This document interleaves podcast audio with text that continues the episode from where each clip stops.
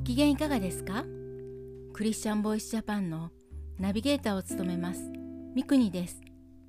この番組はイエス・キリストを信じたクリスチャンがどのようにイエス・キリストに出会い信じるに至ったかまたクリスチャンとして人生を歩む中での奇跡や祝福を通して本当の神様を証言する番組です。25年以上前の車の免許を取って間もなくのエピソードです。自分の体に合っていない大きなセダンに乗り慣れない大阪に一人で向かっていました。その日は大阪の大きなホール会場を借りて関西のクリスチャンの集会をするイベントのためトランクに必要なものをたくさん載せていました。当時は今のようにナビのない時代。地図を助手席に広げて信号で止まるたびに確認しながらの運転でした。大阪の街中に入りました。車線も増え車の数も増えてきました。信号が赤になったのでブレーキを踏み地図を取ろうとしました。助手席に体を傾けた時踏んでいた右足が少し浮き車がゆっくり動き出し気づいた時には前のタクシーのバンパーに静かにぶつかっていました。フロントガラスから前の車があんなに近くに見えたことはありません。すぐにその車のタクシー運転手が怖い形相で怒鳴りながら降りてきました。大阪のタクシー運転手は気性が荒い。そして怖いイメージですが本当に怖かったです。どないしてくれてんねん。ここ見てみ。へこんどるやないか。この車は同僚から借りとんねん。今からタクシー会社まで行くで。ついといで。とすごい剣幕で怒られました。はい。私はうつむきながら小さな声でしか返事ができずその運転手の後をついて走りました。動揺して怖くて泣きそうになりながら運転し始めました。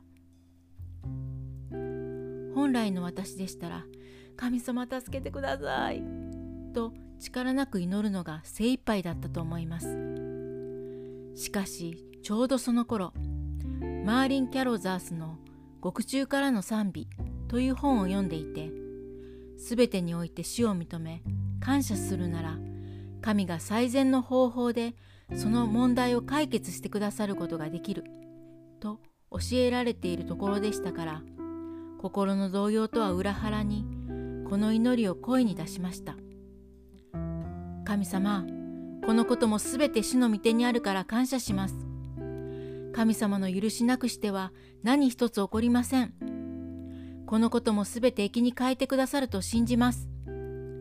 請求される修理代もいくらかかるか分かりませんが私のお金はすべてあなたのものですから主に委ねます。あの運転手さんを祝福してください。救ってください。あの運転手さんのご家族も祝福してください。また、タクシー会社を祝福してください。一緒に働いている運転手さんたちも祝福してください。と声に出して何度も繰り返し祈りながら運転していました。次第に賛美も歌い出しました。マーリン・キャロザースが著書で「死をあがめ賛美する祈りは神との交わりにおける最も次元の高い形であり常に私たちの生活の中に絶大な力を発揮するものである」と書かれていたからです。最初は心が動揺する中意志を働かせて決断して感謝の祈りを始めましたがしばらく経つと本当に感謝と喜びがあふれてきました。そして運転手さんの祝福を心から願っていました。20分以上車を走らせようやくタクシー会社に着きました。私は何を言われても受け入れる覚悟で車から降りました。